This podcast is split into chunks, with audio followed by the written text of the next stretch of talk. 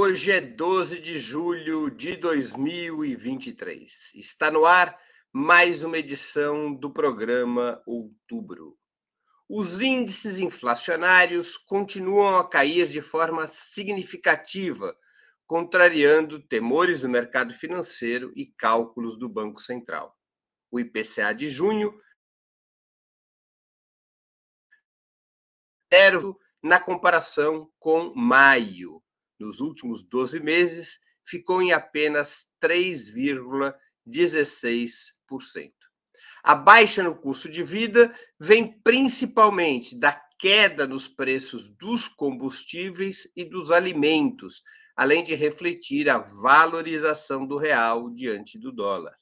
Ainda seguem bem acima da média inflacionária, no entanto, os reajustes no setor de serviços, consolidados em 6,2% na comparação anual. Destacam-se nessa pressão altista os planos de saúde, com aumento de 14,5%, os aluguéis, com um salto de 6,6%, as mensalidades escolares, com elevação de 8,3%, e comer em restaurantes, com um pulo anual de 7,2%. De forma geral, mais pobres está sofrendo menor efeito da carestia e até ficando mais barata, enquanto as camadas médias continuam enfrentando perdas inflacionárias, embora mais tênues que em meses anteriores. Mesmo com a perda de ritmo no aumento dos preços sendo um fenômeno registrado desde o primeiro trimestre, o Banco Central até agora mantém a taxa básica de juros em 13,75%. Em uma conta simplificada, isso representa uma taxa real de juros girando ao redor de 10%, não só a maior taxa do mundo, mas um novo recorde brasileiro nesse esporte. Para o governo Lula, esse seria o principal obstáculo, a alta taxa de juros, para uma retomada mais firme e sustentável do crescimento econômico. Investimento privado ganhe corpo do desenvolvimento, já que os investimentos públicos continuam submetidos a uma política fiscal relativamente restritiva.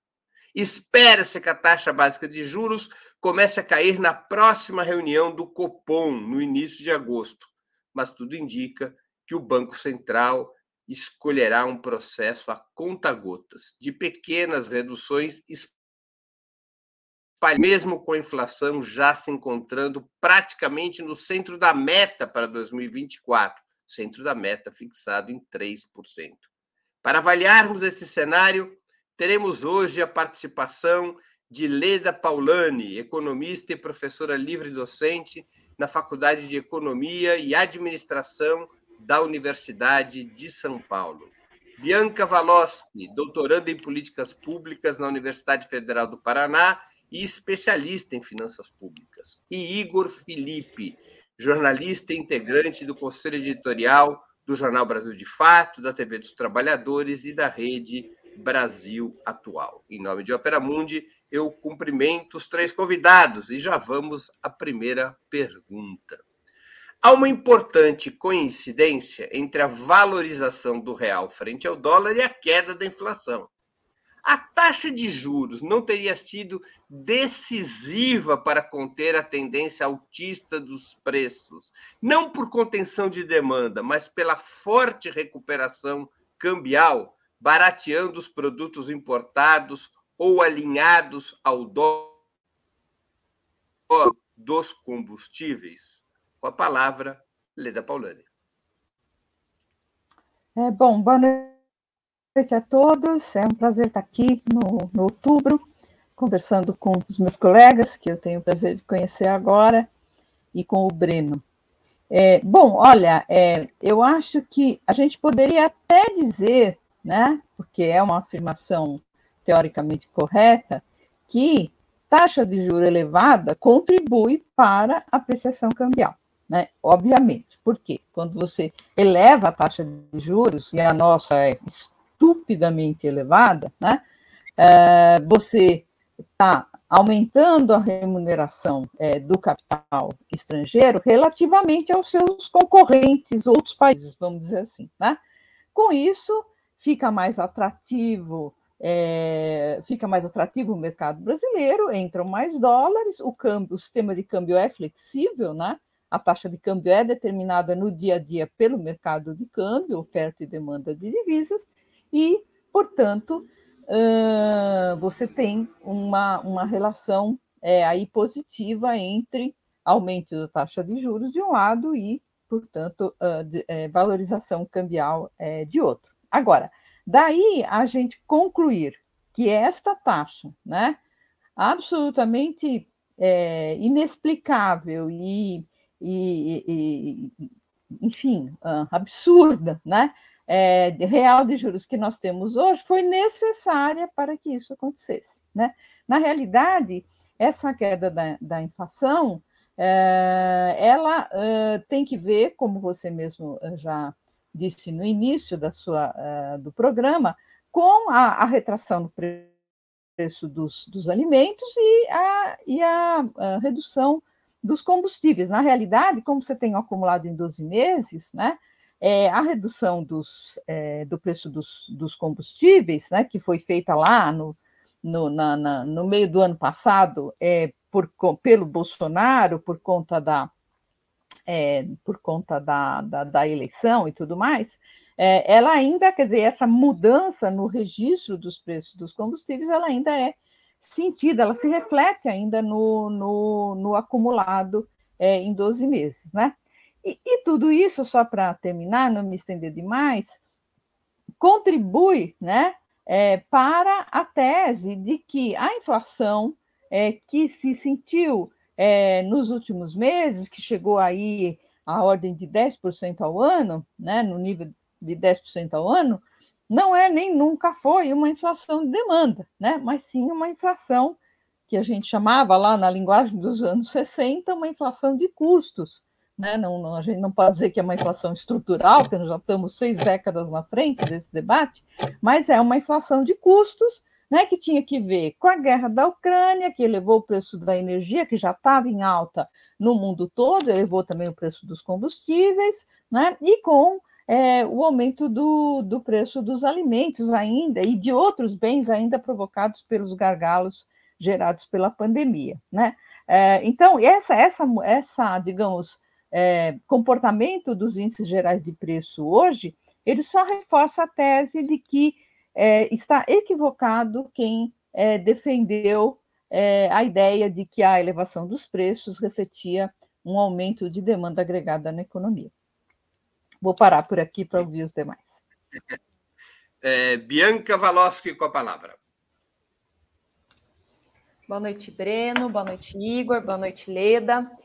É, Bom, é, complementando né, o que a professora Leda colocou, é, pleno acordo no sentido de que é, essa é, a diminuição da inflação só comprova realmente a questão de que a gente está é, sobre uma inflação de custos e não uma inflação né, por demanda. E certamente o que mais tem influenciado na queda dessa, dessa inflação de custos é claro que é, a gente tem uma influência, sim, da taxa de juros, por uma questão né, da, da, de, de, alguns custos que estão atrelados ao dólar também, de fato isso existe, mas me parece que a questão da queda da PPI, né, da, da, política de paridade internacional de preços dos combustíveis, é um elemento muito importante na questão até mais estrutural da manutenção né, dessa diminuição da, do, do, do, dos preços, principalmente no que, no que diz respeito aos alimentos.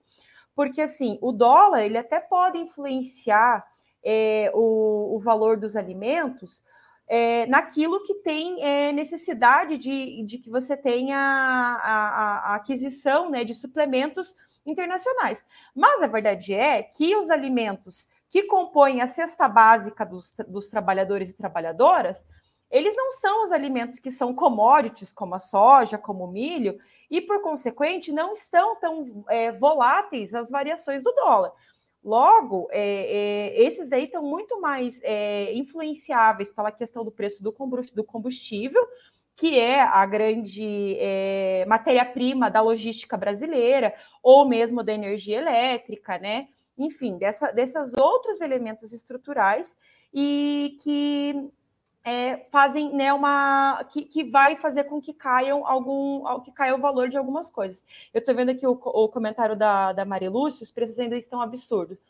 Pode ser que sim, Marilúcia, porque o IPCA ele mede uma cesta de, de, de, produtos, né? E pode ser que a cesta de produtos que você consome, que você e sua família consome, de fato não tenham tido a queda que outros é, elementos que são analisados pelo IPCA tiveram.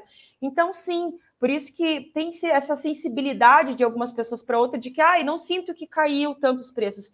Porque, de fato, porque às vezes o que está sendo medido para você, o que você percebe não é o que realmente está sendo medido.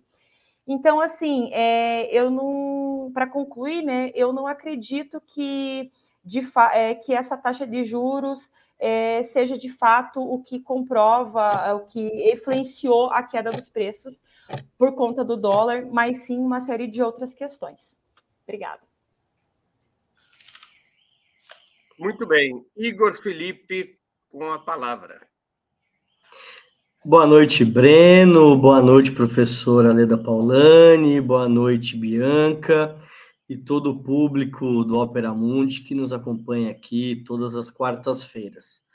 Breno, é, observando e conversando com analistas, estudiosos da área da economia e também é, pessoas da equipe econômica, é difícil ver quem associe a queda da inflação com a política de juros do Banco Central.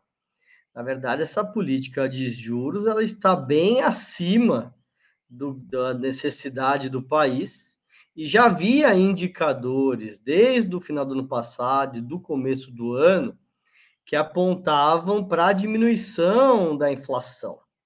E o que a gente vê é que, mesmo com esses indicadores, o Banco Central tem mantido a taxa de juros nesse patamar. Então, tem alguns elementos que, Breno, que é preciso reconhecer as políticas do governo no sentido de criar um ambiente econômico que, se, que diminua é, a inflação e que melhore as condições da economia. Então, em primeiro lugar, o governo tem investido muito é como é que retoma a credibilidade da economia brasileira. Então, um dos elementos que vale destacar é a retomada do próprio grau de investimento da SP, que foi dado ao governo, e já tem sinalizações até do aumento do fluxo de capitais para o Brasil com atração de investimentos estrangeiros. Ou seja, um cenário que havia de, uma, de um risco Brasil, isso não se confirmou. E isso se demonstra pela própria evolução da inflação. E um segundo elemento, que eu acho que a Bianca colocou bem, são as políticas do governo, especialmente em relação é, à mudança da política de preços da Petrobras.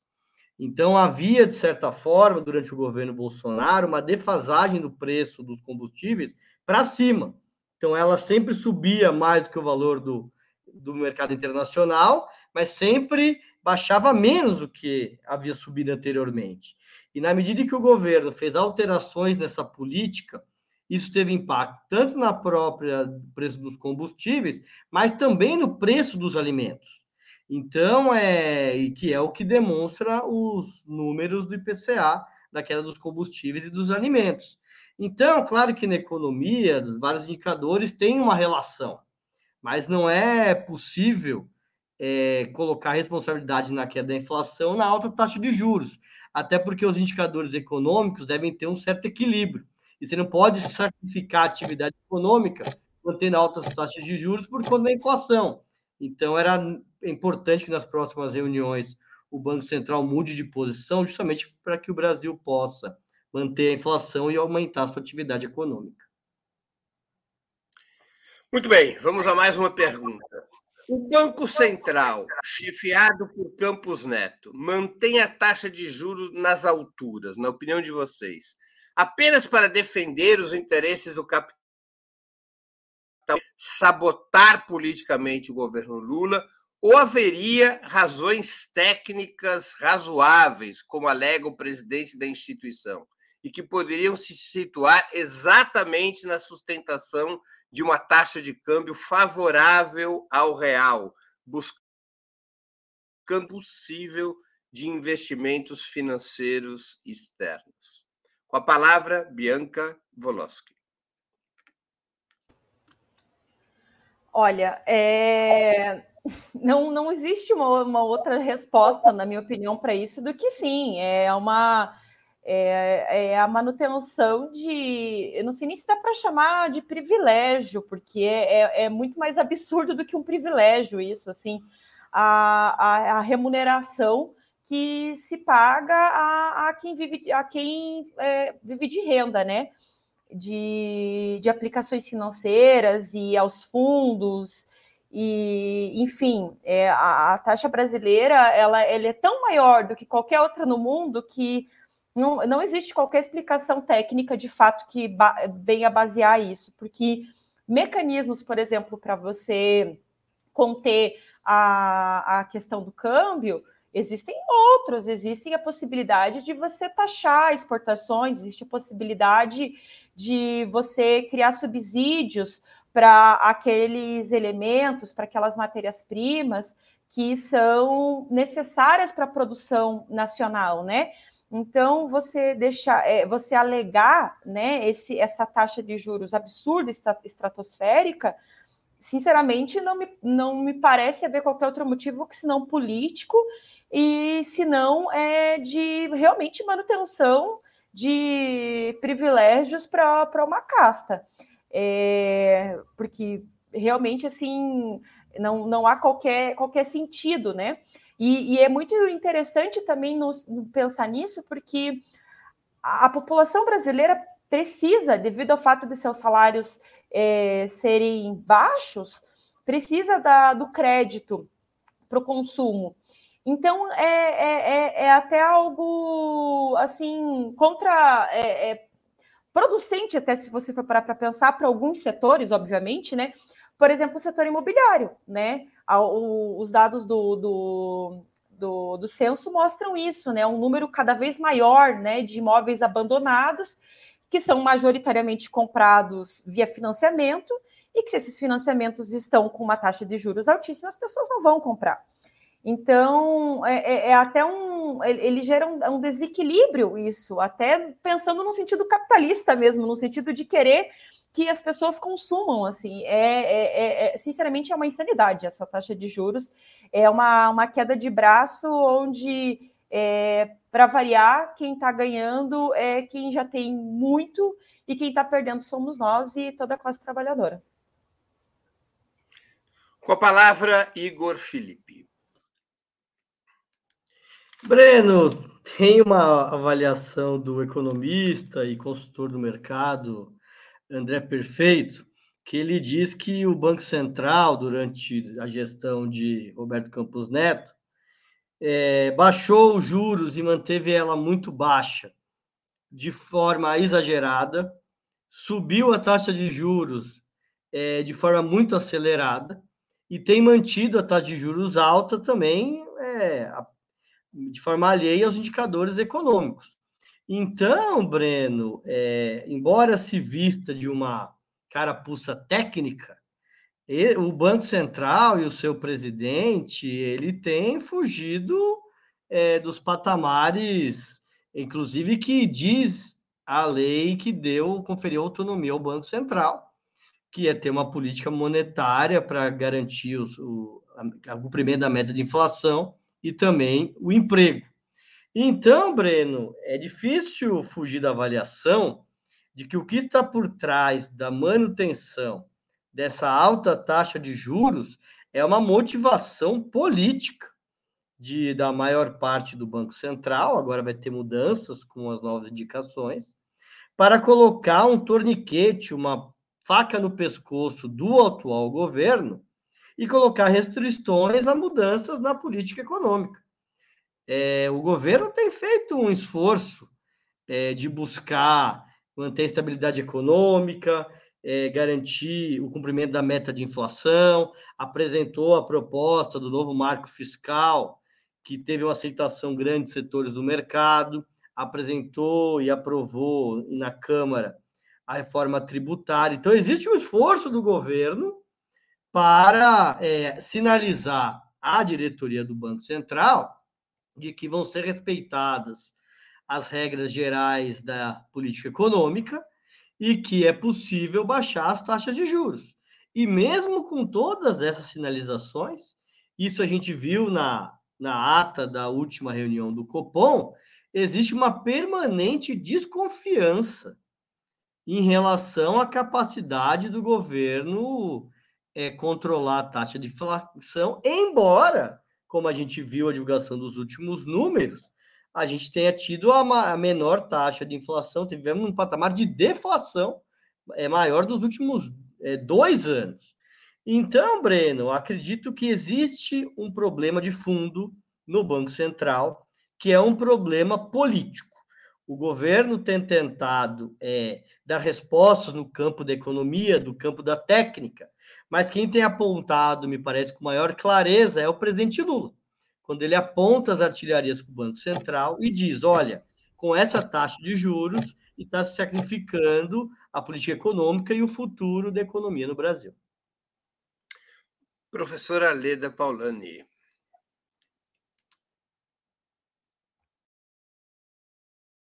Professora, está sem microfone. Sem microfone? Agora está bem, agora está bem. Ué, né? Porque eu não mexi em nada aqui. Estou quieta, eu nem mexo, que eu tenho medo dessas coisas. Mas, enfim, é, você, você é, se referiu a possíveis é, razões técnicas, né? Que pudessem explicar é, a taxa de juros nesse nível em que ela é, ainda hoje se encontra, né? Então, talvez seja bom aqui lembrar qual é o argumento técnico deles, né? Qual é o principal argumento Segundo eles, eles que eu digo, né, a, a, a, a diretoria do Banco Central, a, o Copom e o, e o, e o, o Campus Neto, sobretudo o Campus Neto. Qual é o, o principal argumento técnico? Ah, as taxas de juros estão subindo no mundo todo. É verdade? É verdade. As taxas de juros estão subindo no mundo todo. Por quê? Porque todas elas estão negativas em termos reais. Ou da boa parte dos países desenvolvidos, essas taxas estão negativas, o que ainda é uma herança lá do, do, do tempo da pandemia e tal. E com esse impulso na inflação, né, que há de modo geral no mundo, por conta da questão da energia e dos combustíveis, agravado pela, pela guerra da Ucrânia e tudo mais, né, evidente que as taxas de juros uh, reais ficam ainda mais negativas, ou ficaram ainda mais negativas. E aí elas têm que subir. Ora, isso não pode ser é, uma razão razoável para justificar né, que a nossa taxa de juros fique real na, no nível de 10%. Né? É, uma, é um argumento que não se sustenta. Né? Uma coisa é você subir as taxas de juros quando elas estão é, é, negativas em termos reais e os preços é, estão em, em processo de, de, de, aceleração, né? que é o que está acontecendo é, em vários países do mundo. É você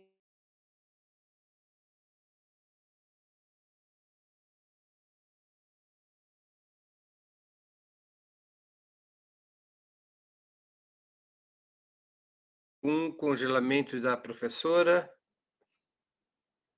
da professora Leda Paulani. Vamos aguardar aqui que ela volte. É, acho que a produção deve estar buscando uma solução. É, bom, eu vou passar a próxima retornar. Eu, eu peço aqui. Então, eu, ah. eu, desapa... Vocês me ouviram? Porque eu tenho. Não. Voltou, voltou agora só. Voltou? Então, agora eu não sei de onde, onde que eu parei. Bom, eu estava falando do motivo técnico deles, né? Eles dão isso como motivo técnico, porque é, as taxas de juros é, estão subindo no mundo todo, mas eu dizia, só que uma coisa é você subir taxa de juros quando os preços estão acelerados e a sua taxa real de juros já está negativa. Porque se você não faz nada, ela vai ficar negativa em termos reais, numa magnitude cada vez maior. Então, é natural que, num contexto em que você tem taxas reais de juros negativas e os preços, preços se aceleram, que você eleve taxa de juros. Outra coisa muito diferente é argumentar que você precisa manter uma taxa real de juros em 10%, né, para que é, os preços não subam, sendo que os preços estão desacelerando, como a gente está vendo aí é, na, nos índices acumulados, de, não é só do IPCA, de vários, de vários indicadores de preço, né? o que, o que uh, indica que você tem, de fato, uma pressão baixista, vamos dizer assim, ou uh, de estabilização dos preços. Né? Portanto, para mim, né, a razão principal pela qual se mantém esses juros nesse nível não é uma razão técnica, não tem que ver com questão técnica alguma. É uma razão, não diria nem que tem que ver com rentismo, hoje, hoje, especificamente hoje. Teve a ver nas últimas quatro décadas. Mas hoje eu diria que a razão é principalmente política, né? É uma razão, é todo mundo sabe da simpatia que tem o senhor Campos Neto pelo Bolsonaro e que teve pelo governo Bolsonaro, foi votar no dia da eleição com a camisa da seleção brasileira, o que é claramente uma indicação de preferência pelo Bolsonaro, e ele está aí, né? E ele está aí com um poder desmesurado na mão. Por isso que eu sou contra essa lei da autonomia do Banco Central também. Muito bem, vamos a mais uma pergunta. Como eh, foi exposto na introdução do programa, a chamada inflação das camadas médias, mensalidades escolares, preço dos restaurantes, planos de saúde, aluguéis, essa inflação das camadas médias está bem acima da média inflacionária. Quais os instrumentos teria o governo para impedir que essa inflação das camadas médias continue a servir como uma das atração desse setor médios pela extrema direita. Com a palavra Igor Felipe.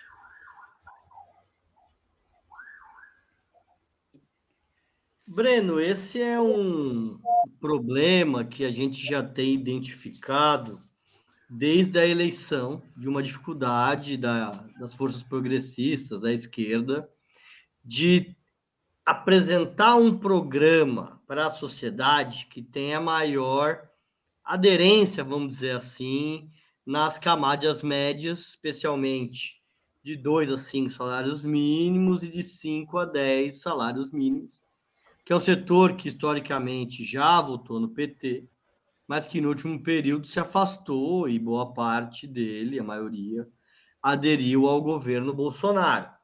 Eu acredito, Breno, que o governo ele tem que apresentar proposta de programas e ações voltados para esse segmento, que tenham, vamos dizer, é, como foco e objeto de atender esse segmento.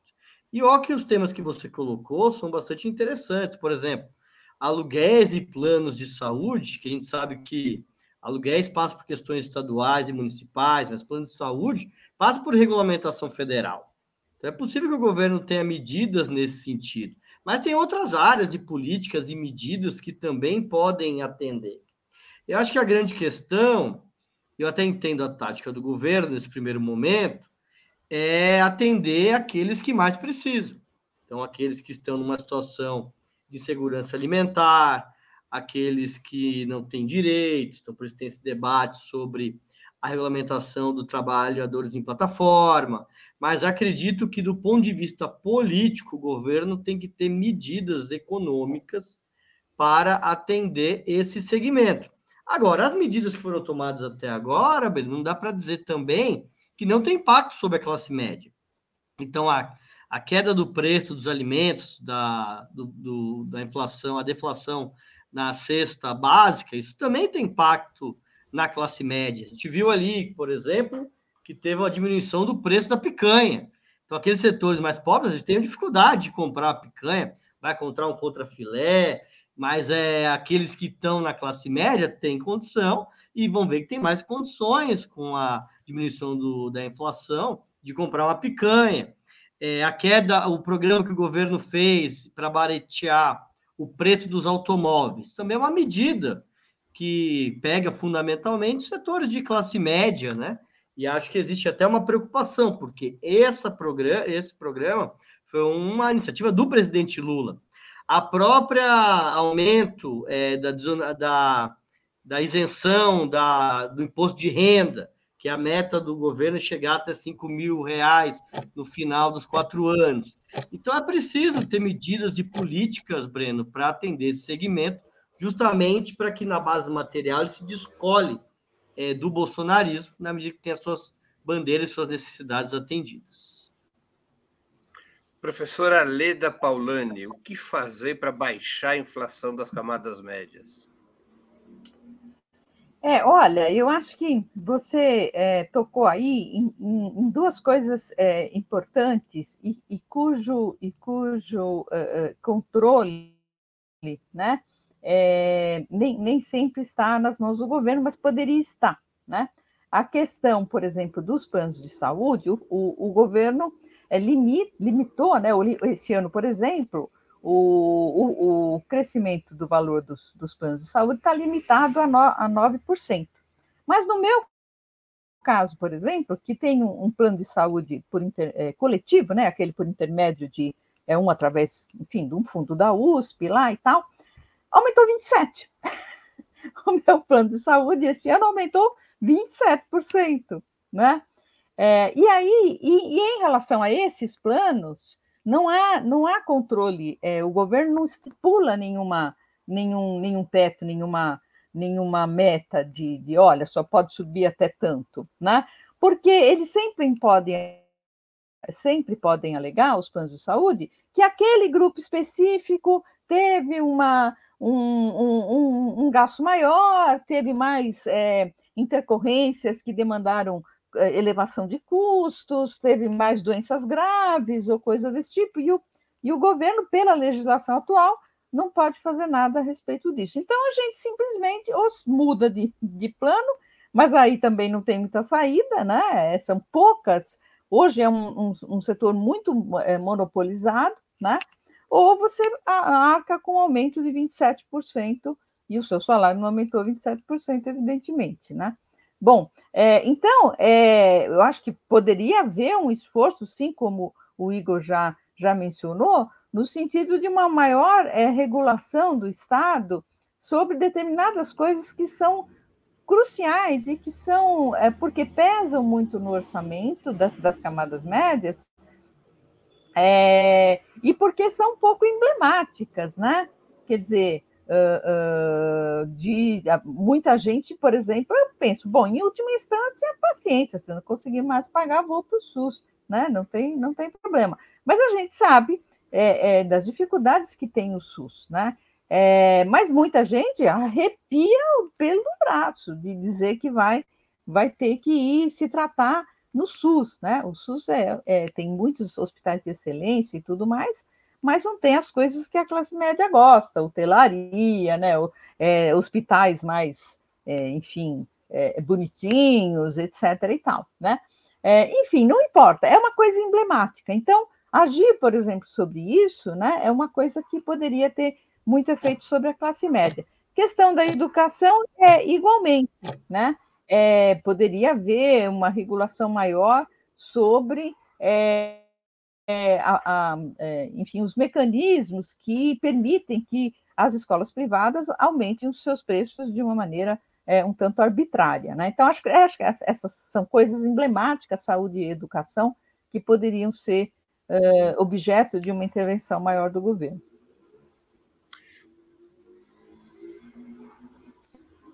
Muito turbulento o mercado financeiro e seus agentes políticos. Ah, perdão, perdão, perdão. Não posso ser a quarta pergunta. Bianca com a palavra. Me perdoe.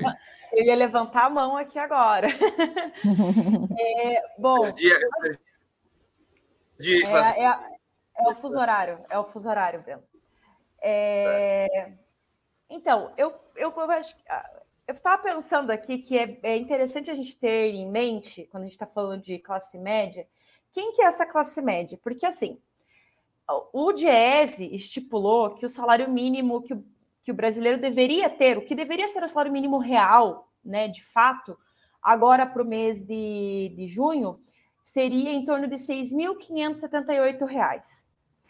Em torno aí, fazendo um, né, um cálculo aí mais arredondado, 85% da população brasileira é, não ganha isso, não chega a ganhar isso.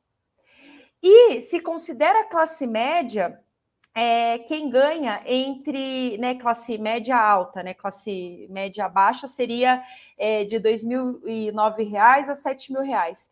É, de classe média a alta, é, a gente teria em torno só de 15% da população brasileira.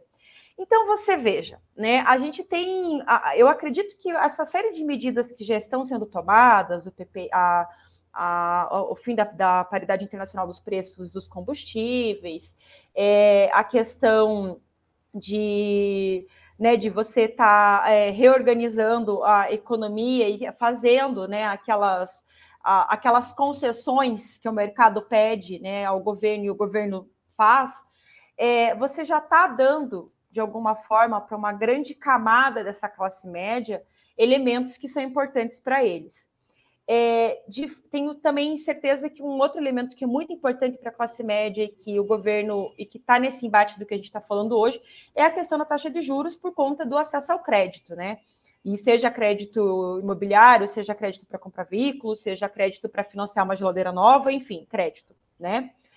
Uh, uma outra questão importante, e eu acho que aí, assim, né? Eu acho que aí está no universo do que o governo quer e vai fazer, porque assim, num universo é, onde isso se isso fosse uma vontade política, certamente a ampliação de serviços públicos passaria por uma forma de é, você é, dar mais condições materiais para a classe média, você transformar, fazer um ensino público que atraia, um, uma saúde pública que atraia e essas pessoas abandonem esses serviços privados.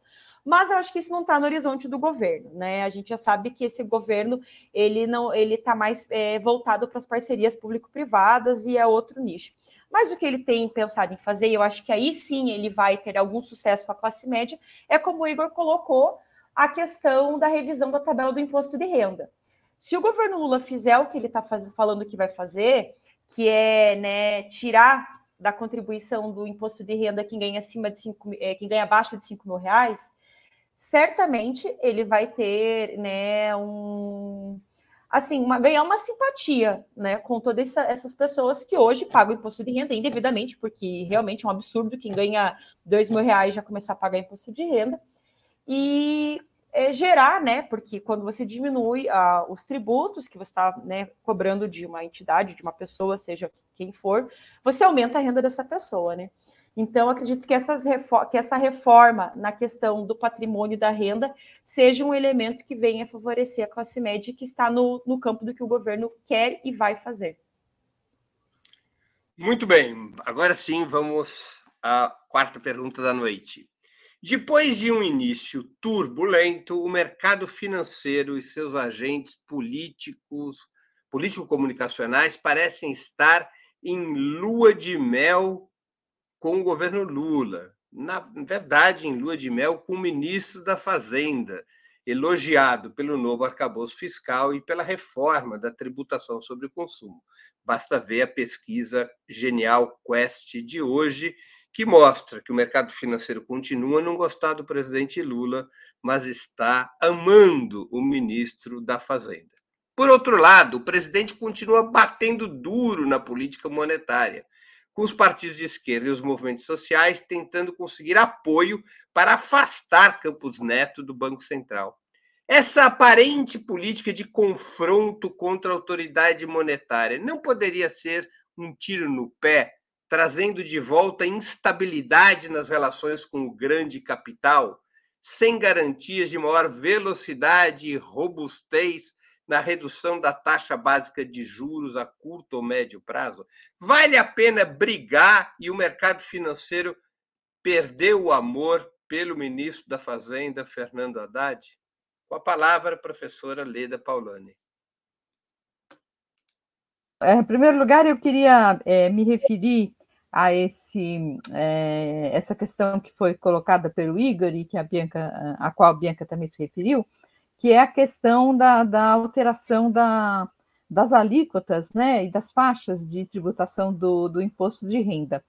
É, até, até onde eu sei, a, até de, de, conversar com o próprio com o próprio Fernando Haddad, né, é, no segundo semestre é que essas questões serão tratadas, né? O que, que houve? Houve uma houve uma, um, um fatiamento, vamos dizer assim, do que a gente poderia chamar de reforma tributária. O que demandava de fato uma reforma era essa mudança é, de registro na tributação, né? Que ao invés na tributação dos tributos indiretos, ou seja, daqueles que você paga por meio das, das compras de bens e serviços que você faz, né? Que ao invés de ela incidir sobre produção ou circulação, que ela passasse a incidir sobre consumo. É, é assim que é feita boa parte dos países do mundo, é muito mais racional, é muito mais barato para o Estado é, controlar a evasão e tudo mais, né? É, administrar um tributo como esse e controlar a evasão fiscal, né? Portanto, fortalece o Estado, né? É uma reforma que deve ser é, é, é, é muito boa para, para o país no, é, no médio prazo. Eu digo no médio prazo porque ela vai levar um tempo aí até ela, a gente sabe aí, né? Tem uns 10 anos aí até ela, de fato, é, começar a funcionar a pleno vapor, vamos, vamos dizer assim. Então, tudo isso demandava PEC, né? demandava propostas de emenda constitucional é, porque você mudar a estrutura da tributação implica você mexer na Constituição. Então, tudo que demandava mudança constitucional foi feito agora nesse primeiro semestre. No segundo semestre, vai se discutir a tributação sobre propriedade e rendimentos, né? É, e, e aí sim vai, vai entrar a questão do imposto de renda, que lembrou bem é, o Igor Felipe, a Bianca também se referiu, com toda razão, é uma coisa que a classe média vai bater palma, né? Se, é, se conseguir realmente essa, essa isenção é, de 5 mil reais e se principalmente se as alíquotas do imposto de renda se alterarem, né? A nossa alíquota máxima é 27,5, né? E em vários países envolvidos no mundo, ela é mais de 50, em, em determinados países é 70, 80, né, a, a alíquota máxima. A nossa estacionou em 27,5 faz quatro décadas e, e é imexível, né, para lembrar o termo aí de um, de, um, de um antigo ministro nosso, né? Mas só para responder, eu sei que eu já passei meu tempo aqui, mas só para responder rapidamente, então, a pergunta, a pergunta do Breno. Olha, eu acho que faz muito bem o presidente Lula de bater na política monetária do Banco Central. Faz muito bem, por quê?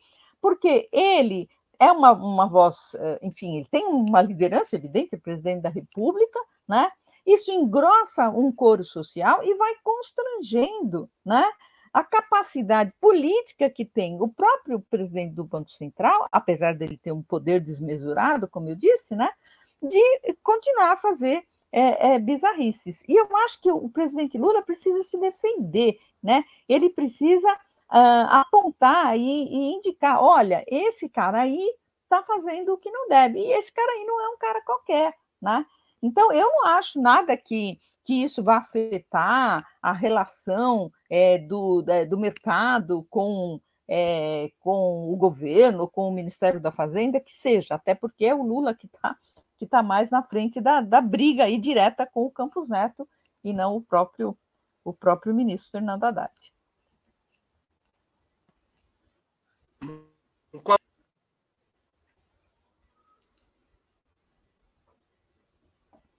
Bianca? É, desculpa, é que cortou bem na hora que você falou, eu fiquei em dúvida se era o meu, era eu ou era o Igor. É, então, eu acho que nesse sentido o Lula tá certo, né, de comprar essa briga, até porque a, essa a, a, política adotada, né, de você deixar o Banco Central independente, né, mas esse independente com muitas aspas, porque é uma independência do, do povo, da democracia, e sim uma dependência do, do, do, do grande capital, né. É, ela, ela, ela, tem, ela tem um limite, né? E esse limite é justamente quando você tem um governo que ele, ele vai entrar e ele vai querer expandir o gasto público, vai querer fazer mais gastos sociais e tal. E, é, esse, e você tem daí na presidência de esse Banco Central supostamente independente alguém que vai fazer uma política monetária que vai tentar travar isso, que é justamente o que está tentando que está acontecendo agora. Então, o Lula está certo em comprar essa briga porque é uma briga essencial para o governo Lula, para o governo Lula poder fazer o que quer fazer. É, me parece que o, o mercado e o grande capital, enfim, né, eles estão sendo muito bem é, presenteados, né, para aceitar, né, essa, essa, essa briga, no sentido de o arcabouço fiscal, que foi é, uma certa uma garantia, né, de que a dívida pública vai ficar nos patamares que se espera que, que, que eles esperam que fiquem, né, que você vai segurar o gasto público em alguma medida, a própria questão né, agora da, da reforma tributária, que é extremamente importante, mas de fato é que a, o que se consolidou até agora, a gente conversou disso semana passada, né? Ela não demonstra é, uma diminuição né, daquilo que a gente esperava que acontecesse, que é, é essa, é, é essa, esse menor, é, uma, um menor peso né, dos tributos sobre consumo é, para o povo brasileiro, o que também afetaria né, a capacidade de. A, a, afetaria a renda das pessoas, porque se você está pagando mais imposto de consumo em cima da, de bens básicos, é, e você, ou né, no caso, você diminui isso, você aumenta a capacidade das pessoas de consumirem e tal. Então, é, me parece que é uma briga que o governo tem que comprar ele está fazendo o que pode no sentido de né, articular é, com o, o, grande capital, dando esses presentes aí, como eu, eu mencionei, né? Fazendo essas, essas sessões, mas assim, né? Não, a gente não pode esquecer né, que também esse grande capital, quando ele quer e ele resolve que não vai mais aceitar esses presentes, ele não aceita mais, que foi o que aconteceu com a Dilma lá é, a partir de 2015. A Dilma fez uma série de desonerações fiscais, colocou o ministro que a, o grande capital queria como ministro da Fazenda e nem por isso conseguiu se sustentar, né? Teve todo um jogo político ali para que ela saísse. Então é, é, é, sempre uma disputa, né? É sempre uma disputa. Igor Felipe.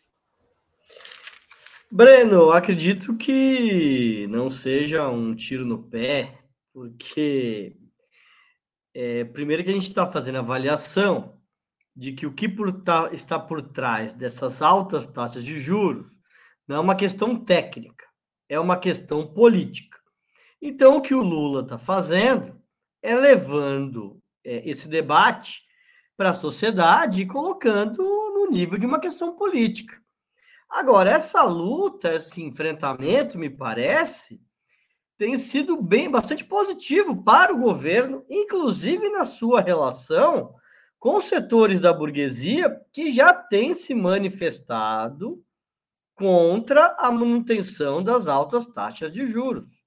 Então, diferente de outros momentos em que, a, que o governo, de ocasião, junto com é, o grande capital, elevava as taxas de juro, agora não. Na verdade, setores da burguesia, que eu acho que a principal expressão foi a dona da Magazine Luiza, é, Luiza Trajano, mas outros também, federações, confederações é, de diversas áreas, têm se manifestado contra as taxas de juros, né? Até saiu um levantamento aqui de uma consultoria chamada Avel Investimentos, de que nos últimos 12 meses é, do, do, segmento que eles fizeram fechou 100 é, lojas de varejo. Então, o impacto dessas altas taxas de juro tem, na verdade, contribuído é, na relação do governo com setores do grande capital, do médio capital, contra a posição é, do Banco Central. Agora, existe aí a perspectiva de agora no mês de agosto ou no mês de setembro de ter uma diminuição é, da taxa de juros. Tanto porque está ficando insustentável manter a taxa de juros nesse nível, mas especialmente pelas mudanças de dois diretores que com aprovação no Senado Federal. Mas o que se aponta é uma diminuição a conta-gotas, que levaria no final do ano a taxa de juros a 12%. Agora, o que até o ministro Fernando Haddad apontou na entrevista que deu à jornalista Natuza Neri é que, na verdade, os juros estão subindo no Brasil. Que na medida em que existe um processo de deflação, se mantém é, a mesma taxa nominal, o juro real ele está aumentando. Então, esse enfrentamento em relação ao Banco Central e ao presidente do Banco Central, Roberto Campos Neto, ele não vai se encerrar agora. E acredito que ele vai é, perdurar até o final do seu mandato. Então, acredito que essa é uma bandeira que o governo tem conseguido, inclusive, articular outros setores para pressionar o Banco Central a diminuir a taxa de juros. Muito bem, vamos à última pergunta da noite. Com o novo marco fiscal, o governo Lula teria se mantido dentro das quatro linhas de uma política econômica subordinada à redução imediata do déficit primário, mesmo de forma mais moderada que o antigo teto de gastos. Segundo muitos analistas, isso implicaria em travas significativas para os gastos e investimentos públicos, a não ser que as receitas da União atinjam patamares recordes, incríveis patamares de arrecadação. A economia é impulsionada pelo capital privado, interno e internacional, de forma direta ou através das chamadas parcerias público-privadas. Esse modelo terá viabilidade nos próximos meses e anos se as, taxa, se as taxas de juros continuarem tão elevadas? Quais seriam as alternativas do governo se a política monetária não for mudada? Com a palavra, Bianca Baloski.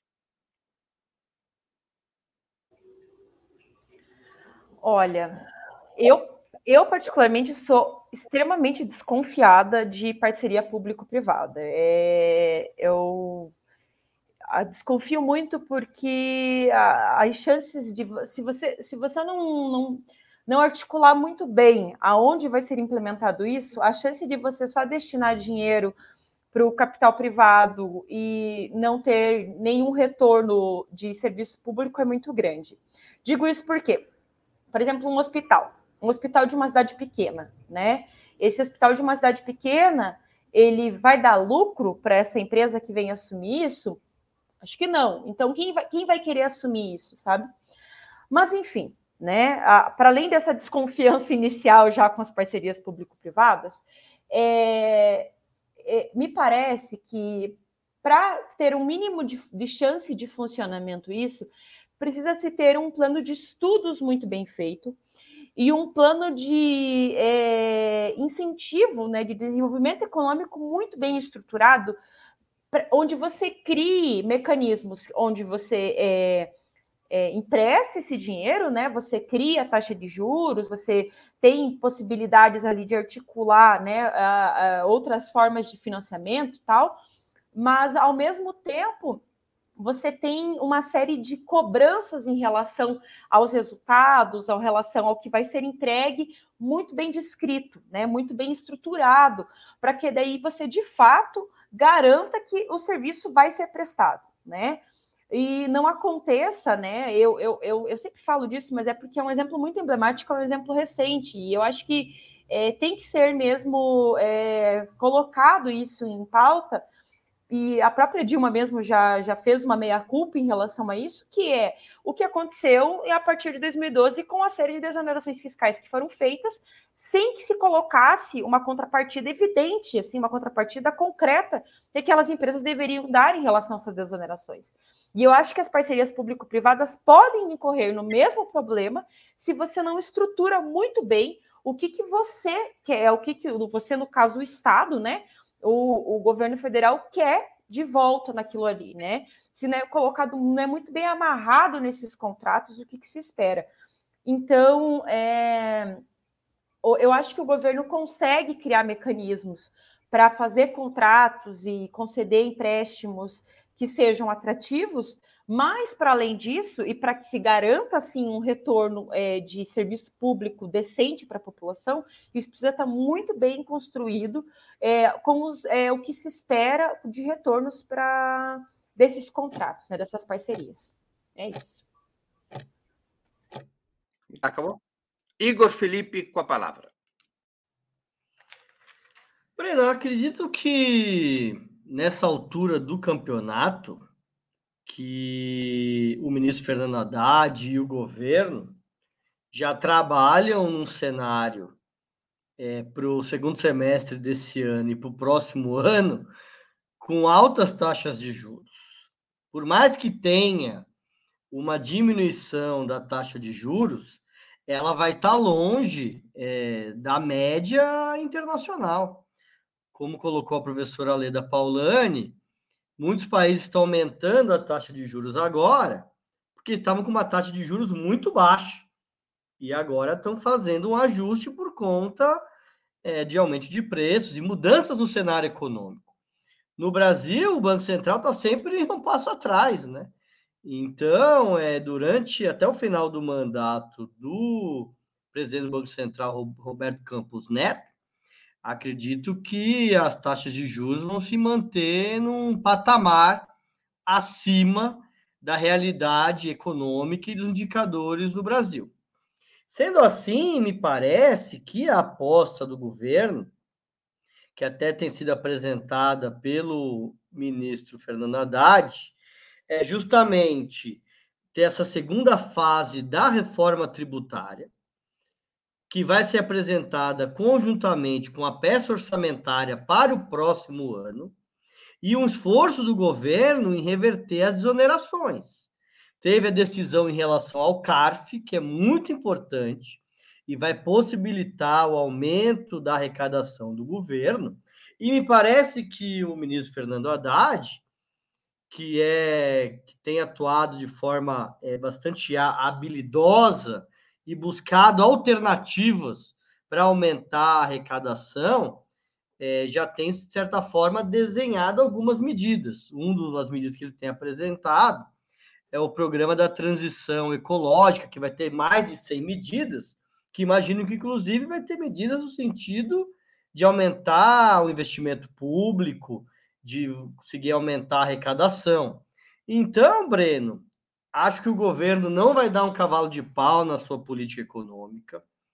Acredito que a, o novo marco fiscal ele coloca a bola no chão, ele vai ajudar a enterrar é, o teto de gastos, mas é uma lei fiscal que corresponde ao novo momento do capitalismo mundial, na qual os estados têm cada vez mais dificuldade de ter maior liberdade fiscal, com exceção de países como a China, que precedeu a uma revolução. É, e acho que o governo vai ter dificuldades, mas vai ter que buscar, nas margens da economia, formas de aumentar a arrecadação e garantir a sustentabilidade do novo marco fiscal e investimentos que possam fazer com que tenha um nível de crescimento sustentável no próximo período.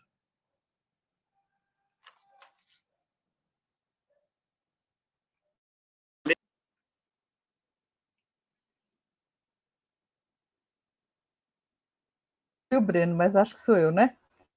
É, você, Helena, com a palavra. Bom, que sumiu sua voz. Um, então, Breno, olha, assim, para a gente não, não ficar tão pessimista, né? E, primeiro que o mandato do Campos Neto vai até o final de, de 24, como sabemos, né? É, é óbvio que você vai dizer, bom, mas aí já está na metade do governo Lula, até, lógico, né? Quer dizer, o, o estrago que ele pode provocar é muito grande, né? ninguém, ninguém duvida disso.